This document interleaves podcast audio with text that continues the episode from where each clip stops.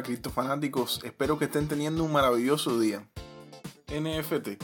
Si vives en el planeta Tierra y navegas por internet, tienes que haber escuchado este término últimamente con mucha frecuencia. ¿Quieres saber qué son, cómo surgieron y cuáles son sus principales aplicaciones? Quédate conmigo hasta el final del podcast y lo averiguaremos.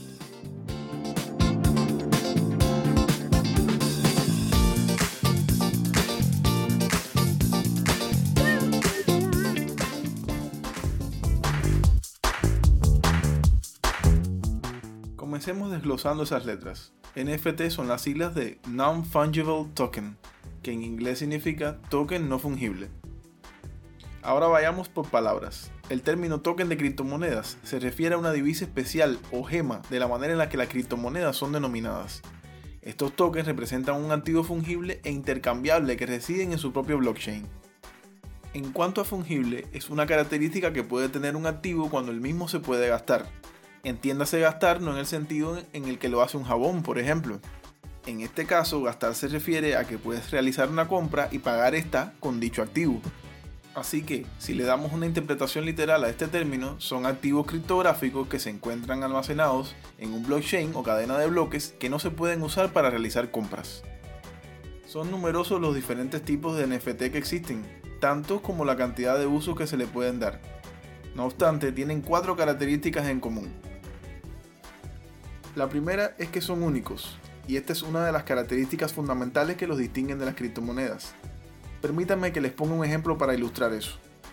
Un token de Bitcoin, la más famosa de las criptomonedas, es igual a otro, y lo mismo sucede con los más de 18 millones que hay creados hasta la fecha. Esto no es así con los NFT, incluso dentro de una misma red no existen dos iguales. La segunda característica que los distingue es que son indivisibles, Mientras que un token de Bitcoin puede fragmentarse hasta en 100 millones de partes, un NFT no se fracciona bajo ningún concepto. Las otras dos características sí que las comparten con las criptomonedas, y son el hecho de ser transferibles, así como de tener la capacidad de demostrar su escasez. Dejado eso bien claro, me gustaría mencionarle algunas fechas y aspectos técnicos que considero importantes. En junio de 2017, CryptoPunks fue lanzado como el primer token no fungible, en la cadena de bloques de Ethereum por el estudio estadounidense Larva Labs, un equipo de dos personas formados por Matt Hall y Joe Watkinson. A finales de ese año salió a la luz otro proyecto llamado CryptoKitties, el cual se hizo viral, una locura criptofanáticos. Posteriormente recaudó una inversión de 12,5 millones de dólares. Los que escucharon el podcast anterior recordarán Decentraland, un mundo virtual basado en cadenas de bloques. Bueno, en el 2018 recaudó 26 millones de dólares en una oferta inicial de monedas y tenía una economía interna de 20 millones de dólares en septiembre de ese mismo año. Y ahora un pequeño dato para los que gustan conocer hasta el más mínimo detalle. ERC 721 fue el primer estándar para representar activos digitales no fungibles. Se trata de un estándar de contrato inteligente, heredado de Solidity, lo que significa que los desarrolladores pueden crear fácilmente nuevos contratos compatibles con ERC 721 importándolo desde la biblioteca OpenZeppelin.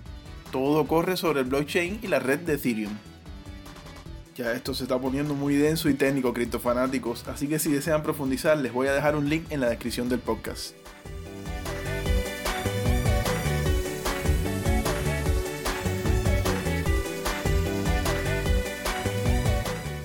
Si han llegado hasta acá es natural que se pregunten, bueno, ¿y qué utilidades tienen estos NFT? La respuesta es muchas y ahora vamos a resumir algunas de ellas. Imagina que eres un pintor o una pintora según sea el caso y deseas vender tus obras de arte sin que las mismas se reproduzcan ilegalmente en el mercado.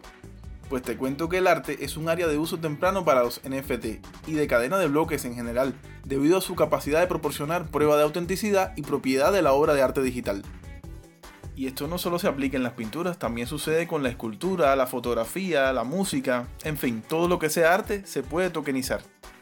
Dentro de la música en particular, blockchain, la tecnología que permite la red, ha dado la oportunidad a los músicos de publicar su trabajo como tokens no fungibles. A medida que su popularidad creció en el 2021, los NFT fueron utilizados por artistas y músicos para recuperar los ingresos perdidos debido al confinamiento al que fuimos sometidos el año anterior. Para que tengan una idea, les cuento que en febrero del 2021 los NFT generaron alrededor de 25 millones de dólares dentro de la industria musical.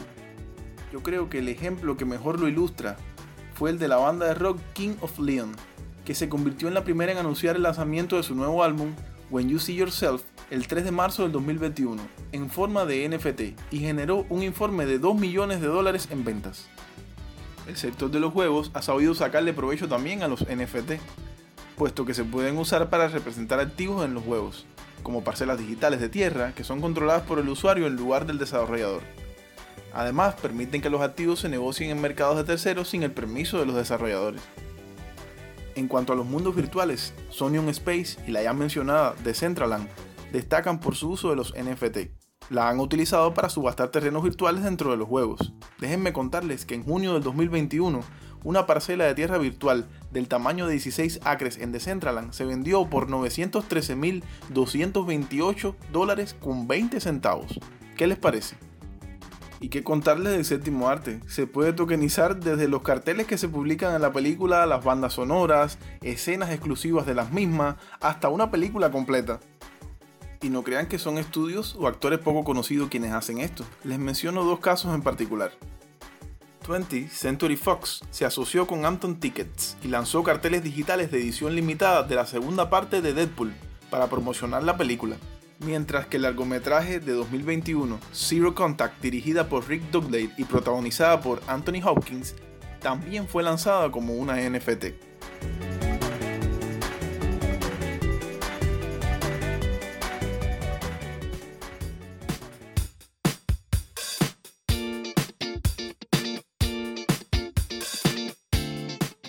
Ya me voy despidiendo, pero no quisiera hacerlo sin antes contarles una curiosidad y es que pedazos de la historia de Internet también se han tokenizado y se están vendiendo recientemente.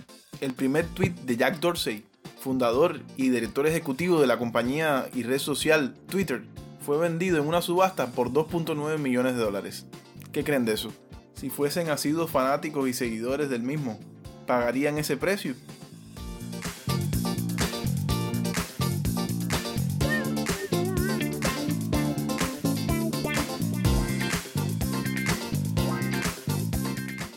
Espero que hayan disfrutado del podcast Cristofanáticos y recuerden lo que siempre les digo, no se queden con lo que aquí se dijo, investiguen por su cuenta.